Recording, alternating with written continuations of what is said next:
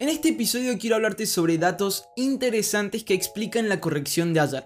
Hoy quiero hablarte sobre 5 razones para la corrección de 500 billones de dólares que tuvo el mercado de criptomonedas. Bien, ayer los mercados de criptomonedas tuvieron una gran corrección. Eh, Bitcoin corrigió casi un 30% llegando a casi 30.300 dólares. Otras monedas como Ethereum y Dogecoin tuvieron correcciones que fueron mayores, bajaron mucho más en su precio. Bueno, eh, la reciente bajada significa que 500 billones de dólares se vaporizaron de la capitalización en general que tenían las criptomonedas en su pico. En su pico llegaron a tener 2 trillones eh, de dólares en valor total. Ahora, bueno, son 500 billones menos. Cuando tenemos estas correcciones, generalmente solemos hacernos dos preguntas. ¿Cuál fue el motivo? Y segundo, ¿manipularon el mercado? Bueno, todo indica que fueron las dos. En este episodio quiero compartirte 5 motivos sobre por qué hubo incertidumbre en el mercado y por qué muchas personas se vieron motivadas a vender. Y también quiero compartirte al final para que puedas ver, bueno, si estás acá en YouTube viendo el video, si estás en alguna plataforma de podcast, te animo a que vengas a ver el video. Al final voy a querer mostrarte un gráfico que, bueno, muestra y da a entender la idea de que fue manipulado el mercado, pero eso lo dejamos para el final. Quiero compartirte el primero de estos FAD, que, bueno, son esos momentos de miedo, incertidumbre y dudas que tiene el mercado. El primer FAD tiene que ver con China. El martes, eh, la agencia global de noticias Reuters publicó un titular dramático que sugería que China había prohibido las criptomonedas. La noticia real eh, se vio después y era mucho menos dramática. El Banco Central del país y un puñado de empresas de pago simplemente habían corregido normas que limitaban las operaciones criptográficas que han estado en vigor desde el 2017. O sea, no pasó nada, pero eh, se compartió una noticia mal. Y acá, como saben, el mercado es emocional. La gente reacciona por emociones, a veces ni siquiera hace su investigación correcta sobre los hechos y vende en desespero. Eso fue lo que pudimos ver ayer, como el precio bajaba muy rápido, eh, tocó los 30 mil dólares muy rápido, luego se recuperó eh, rápidamente, recuperó como 10 mil dólares en 3 horas, pero bueno, fue, fue una gran incertidumbre la de ayer.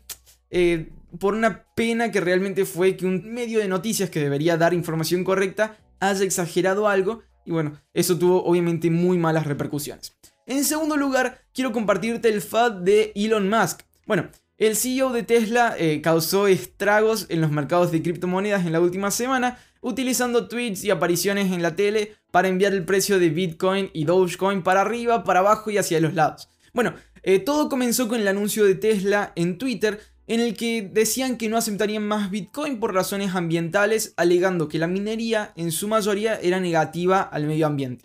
Eh, bueno, a eso le siguieron tweets alegando que podría venderlo todo, que podría pasarse a Doge, eh, además de otros diciendo que estaba desarrollando esa red eh, de blockchain de Dogecoin en vez de Bitcoin.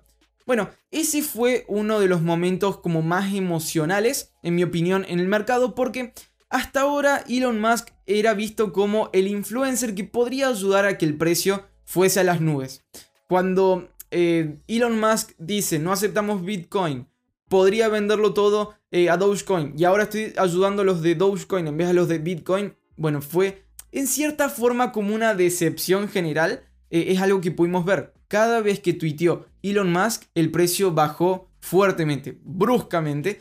Eso está en los mercados y encima hay fotos. Ahora les estoy mostrando cómo a la misma hora que él tuiteaba, el precio bajaba. Bueno, quiero compartirles el tercer motivo que realmente fue interesante.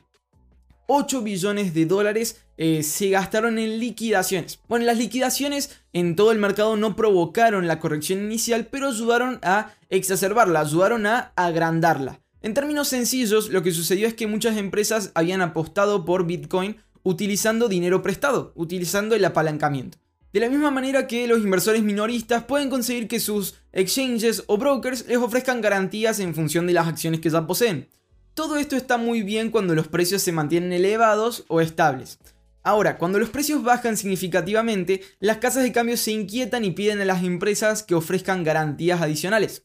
Si las empresas no pueden hacer eso, las casas de comercio liquidan sus posiciones para cubrir su exposición. Ayer lo que pasó fue eso, mucho dinero había en esto que es el trading de, de margen, con apalancamiento. Cuando el precio bajó de esa manera, otras empresas no podían eh, poner más dinero para cubrir esa pérdida y tuvieron que liquidar sus posiciones. Eso hizo que hubiese una gran cantidad de órdenes a la venta y que, bueno, que el precio bajara muchísimo. En total fueron 8 billones de dólares los que se liquidaron en ese momento. Ahora quiero compartirte el motivo número 4, un FUD con las reservas de Tether. La semana pasada, Tether, esta primera stablecoin, publicó un desglose en gráfico circular de sus reservas desde 2014. Lo que reveló no fue muy tranquilizador para sus críticos porque el gráfico mostraba que la mayor parte de sus reservas estaban en papel comercial y en varios préstamos, eh, no el tipo de activos que se aprobarían si Tether fuera un banco regular. Mientras tanto, Tether se niega a emplear un auditor estándar. Eh, lo que pasó fue que eso causó mucha incertidumbre en las personas que tenían Tether como eh, moneda ahí de resguardo fiat a la hora de trabajar con criptomonedas. Catherine Long, una CEO de un banco de Bitcoin en Estados Unidos, explicaba que eh, muchos administradores de fondo querrían recortar su exposición a Tether, su riesgo, y para eso también tendrían que recortar posiciones en criptomonedas. Esto también ayudó a que eh, se comenzara a vender mucho dinero en el mercado esta semana.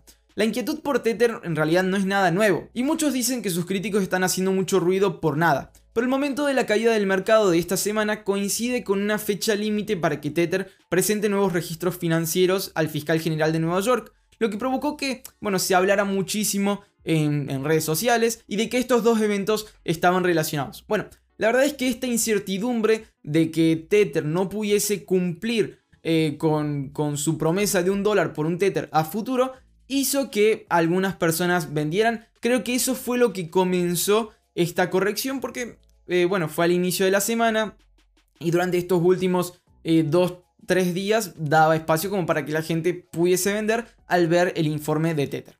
Bueno, les comparto el quinto motivo de este FUD, de esta incertidumbre general y tiene que ver con el día de impuestos que fue este lunes de esta semana también. Esta es una de las explicaciones tal vez eh, que no tiene más protagonismo o tal vez no tanta importancia como las otras, pero sí se puede incorporar y tiene que ver con que el lunes 17 de mayo, o sea, hace tres días, eh, era el último día para presentar impuestos en eh, Estados Unidos para una gran cantidad de las personas que operan criptomonedas. Aquellos que comerciaron activamente con criptomonedas el año pasado probablemente terminaron eh, este periodo con ganancias saludables, pero también con ganancias en capital que debían al servicio de impuestos internos. Como tal, muchos vendedores eh, pueden haber vendido sus criptomonedas para poder cubrir esos impuestos que tenían que pagar. Entonces, también tiene lugar. En realidad, la lista de esta no es exhaustiva, hay muchísimos factores. Los mercados en general han estado nerviosos como resultado de factores macroeconómicos como las advertencias de inflación y las recientes decisiones del gobierno y el Banco Central de Estados Unidos. Si toman eso y lo juntan con los eventos de la semana, podemos explicar esta corrección. También hay lugar para la manipulación de Bitcoin. La verdad, este siempre fue un tema que me costó entender y me costó creer en cierta forma, porque al relacionarlo con el análisis fundamental y que haya hechos que sí podemos comprobar que acontecen, bueno, es como que cuesta dar lugar a que exista la idea de ballenas moviendo el precio para arriba y para abajo. Pero eh, bueno, hoy vi un gráfico de un método de, Wyckoff que hablaba sobre cómo se mueve el mercado y qué fases tiene y quiero compartírselos eh, al final de esta noticia porque realmente creo que tiene lugar. Wyckoff eh, fue una persona que estudió mucho sobre trading y dio mucho contenido y muchas lecciones, por decir, sobre trading. Y él habla de un concepto que se llama el Composite Man en el que trata el mercado como si fuera una sola persona que está tradeando en el precio y planeando los movimientos que va a hacer, como si fuese la unión de todos los traders y de todas las instituciones en el mercado y fuese una sola como cabeza, por decir, que estuviese decidiendo, no, bueno, yo voy a vender acá arriba para vender acá abajo y tener una ganancia de tal y tal y tal. Obviamente, si las instituciones son mayores, serían las que ocupan más cabeza de ese, de ese Composite Man. Y para eso da un gráfico, acá les estoy mostrando en YouTube, en el que explica el proceso y el movimiento donde se junta, vende y junta de nuevo. Ahora, cuando lo ponemos al gráfico eh, de Bitcoin de estos últimos días, encima del precio, se alinea muy bien, ahí se los estoy mostrando en la pantalla, Eh, creo que hay una relación, pero bueno, eso queda para otro episodio. La buena noticia de esto es que cuando acontecieron momentos así, con correcciones rápidas y fuertes, y, que se puede ver este movimiento parecido al del gráfico de Wyckoff, el precio suele subir mucho. Es algo que se pudo ver en el 2013, en el 2017, entonces, bueno, parecen buenas noticias para el precio de Bitcoin. Ahora, hablando sobre precios altos, quiero hablarte sobre un Bitcoin a 500 mil dólares. Eso fue lo que dijo una CEO y es lo que quiero compartirte en el próximo episodio. Entonces, como saben, no podemos seguir aquí, los invito a que escuchen el otro, así hablamos sobre esos detalles bien interesantes.